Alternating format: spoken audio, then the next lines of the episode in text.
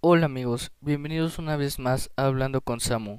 El día de hoy tenemos un programa bastante interesante, pues hablaremos de Fedra. Cuéntanos un poquito sobre la obra, Gala. Gracias, pues verás, Fedra es una historia de tipo dramática escrita por Jean Racine en el año de 1677. Jean Racine fue un dramaturgo francés considerado uno de los mejores dramaturgos de la época, junto a Molière y Corneille. La historia basada en la tragedia de Hipólito de Eurípides y siendo la versión de Racine, trata sobre Fedra, la esposa de Hipólito, hija del rey Minos y hermana de Ariadne, quien, gracias a un altercado con Venus, es condenada a amar a su hijastro Hipólito.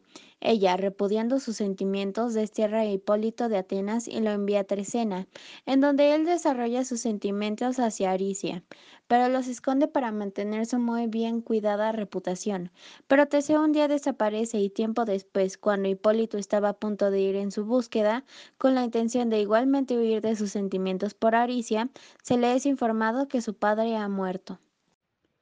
Antes de empezar, tenemos que recordar que la obra está inspirada en los personajes de la mitología griega y las historias que los rodean. Si quieren empezar esta increíble lectura, les recomendamos que siempre recuerden el pasado y el contexto de los personajes para poder asimilar su vida de mejor manera. También es importante mencionar que este tipo de mitos son interpretados de diferente forma, y la personalidad de los personajes cambia de acuerdo a la forma en la que el autor decidió escribirla. Una vez comprendido esto, podemos comenzar a explicar de manera profunda a cada personaje. En la obra de Racine, la representación de los personajes es más humana. No solo son dioses y seres poderosos, sino también dueños de pensamientos y sentimientos nobles. Por ejemplo, Fedra en la mitología griega era una princesa cretense, hija de Minos y de Pasifae, y hermana de Ariadna. Fue raptada por Teseo tras abandonar a su hermana Ariadna para casarse con ella. Durante el desarrollo de la obra, Fedra adopta sentimientos hacia Hipólito, los cuales oculta tratándolo mal e ignorándole. Para su mala suerte, a pesar de estos malos tratos, no puede evitar su tremendo amor y deseo. De esta forma, el autor trata un tema bastante interesante y polémico de la época, el incesto. Enone, quien es la confidente de Fedra, fue su cuidadora y nodriza desde nacida. Teseo, hijo de Neptuno, se casó con Fedra tras abandonar Aricia. Es el padre de Hipólito y rey de Atenas. Hipólito, otro de los personajes principales, es hijo de Teseo y de una amazona. Está enamorado de Aricia y contaba con una reputación donde el amor no tenía cabida. Su personalidad era fuerte y sensata. Ahora, por otro lado, también contamos con Aricia, quien también siente un tremendo amor por Hipólito. A pesar de la nobleza y delicadeza que posee, le gusta avivar los celos de Fedra, pues ésta piensa que Hipólito la repudia se divide en cinco actos y la sinopsis general relata la historia de Fedra, quien gracias a un altercado con Venus es condenada a amar a su hijastro Hipólito. Ella, repudiando sus sentimientos, destierra a Hipólito de Atenas y lo envía a Trecena, en donde él desarrolla sus sentimientos hacia Aricia, pero los esconde para mantener su muy buen cuidada reputación.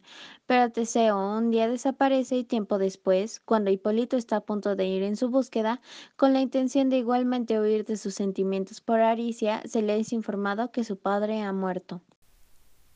Fedra, al enterarse de que su esposo está muerto y ya no pudiendo ocultar su pesar, decide acabar con su vida, pero Enone, su confidente, la convence de contarse sus penas, y es aquí en donde encuentra que desde el primer día ha estado enamorada de Hipólito. Enone, al saber esto, le dice a Fedra que debe mantenerse viva y luchar para que su hijo sea sucesor al trono de Atenas. Al regresar Teseo se da cuenta de que algo raro está pasando, pues Hipólito rehuye de Fedra y la mencionada se siente culpable por lo antes confesado. Enone, pensando que Fedra iba a acabar con su vida, le miente a Teseo y le dice que Hipólito trató de seducir a Fedra en su ausencia, por lo cual destierra a Hipólito y le pide a Neptuno que lo mate. Fedra, sintiéndose culpable por esto, decide abogar por Hipólito, pero antes de tener la oportunidad, Teseo le informa que Hipólito declara, a modo de defensa, que está enamorado de Aricia. Fedra decide escuchar a Enone, así que pide hablar con Hipólito, quien es interrumpido y no deja confesarse ante Aricia, quien también tenía sentimientos hacia Hipólito. Tras su plática con Aricia, en donde le cede su puesto al trono de Atenas, va a hablar con su madrastra, quien le confiesa sus sentimientos hacia él. Hipólito se muestra impactado, pero Pánope les muestra que Teseo está vivo y que pronto regresará a Atenas.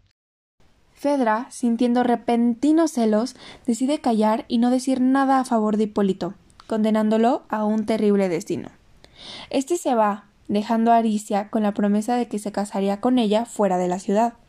Teseo duda acerca de la acusación de su hijo, así que decide consultarlo con Aricia, quien no dijo nada, respetando el deseo de Hipólito de guardar el secreto. Así que el rey decide hablarlo con Enone, pero Pánope le dice que ésta se suicidó es por esto que Teseo se da cuenta de su error, pero ya es demasiado tarde, pues llega la noticia tenaz de que Hipólito está muerto. Fedra, al saber esto, se confiesa con Teseo y le cuenta la verdad. Tras esto, el dolor y pensamientos negativos que rodean su mente la llevan al suicidio, y Teseo, vengando la muerte de su hijo, decide adoptar a Aricia. Esta es una historia llena de amor, remordimientos, traición y rencor. El escritor transmitió estos sentimientos a través de la obra y creó personajes humanos que logran meterse bajo tu piel. Racine desarrolló espléndidamente la obra y es fácil de leer y de comprender. Asimismo, se adaptó a la tragedia original y la transformó en algo fabuloso. Esperamos que hayan disfrutado aprender sobre Fedra. Gracias por escucharnos. Nos vemos la próxima semana en Hablando con Samu. Tengan un buen día.